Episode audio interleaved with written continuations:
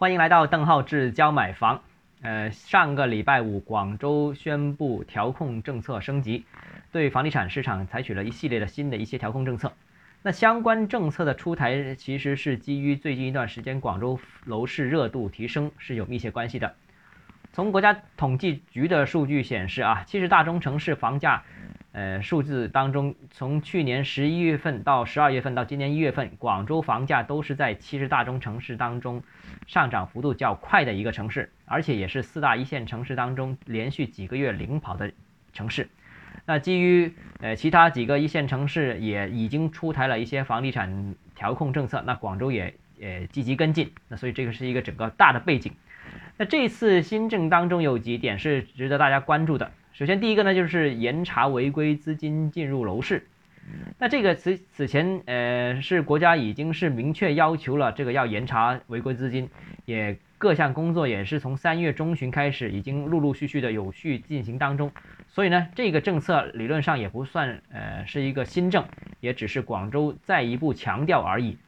但是呢，预计随着清查工作的进展，违规资金流入楼市的，呃，这个总量会逐步逐步减少。那这在一定程度上也会压缩楼市资金的总量啊。那我们看到三月份的成交数据，广州一手房成交是下滑到大概一万套啊这样一个水平。那过去呃大半年时间啊，呃整体的成交量都是在一万二到一万七千套左右，所以现在有一个比较明显的下滑。我个人觉得或多或少也跟这个清查违规资金是有一定密切关系的。其次，第二个政策呢，就是关于人才购房限售延至三年，之前是两年呐。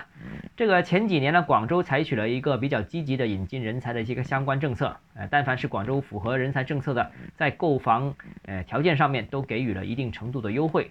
但呃随着这个外地购房的人员的总量增加，所以呢，现在也要以抑制可能存在的这一部分买房炒房的这种行为，所以限售时间也有两年调整为三年，但是这个政策呢，我相信对市场影响是相对轻微的。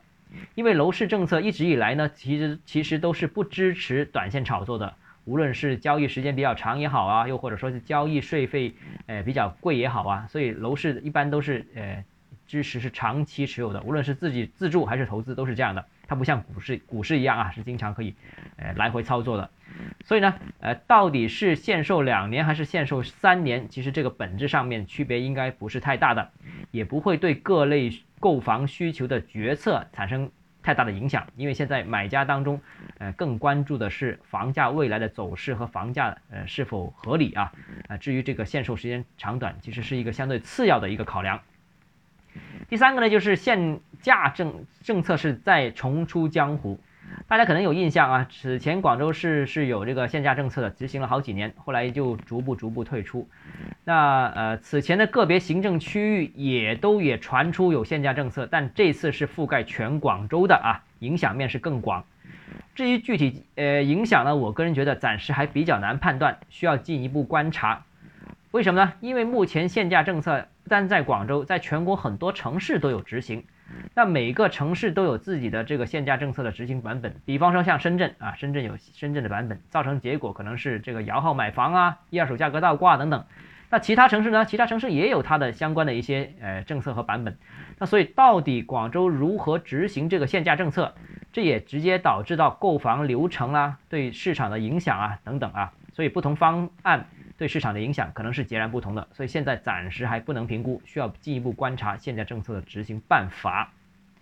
最后一个呢，就是禁止网上散播网房价上涨的言论，这个就主要是针对呃最近出现的中介呃在消息里面发布这些房价上涨的消息啊，又或者说有一些呃业主群啊这个提倡这个抱团涨价这种哄抬房价的行为的，那所以也可以预计未来一段时间关于房地产市场的一些呃关于言论上面的调控可能会逐步逐步的收紧。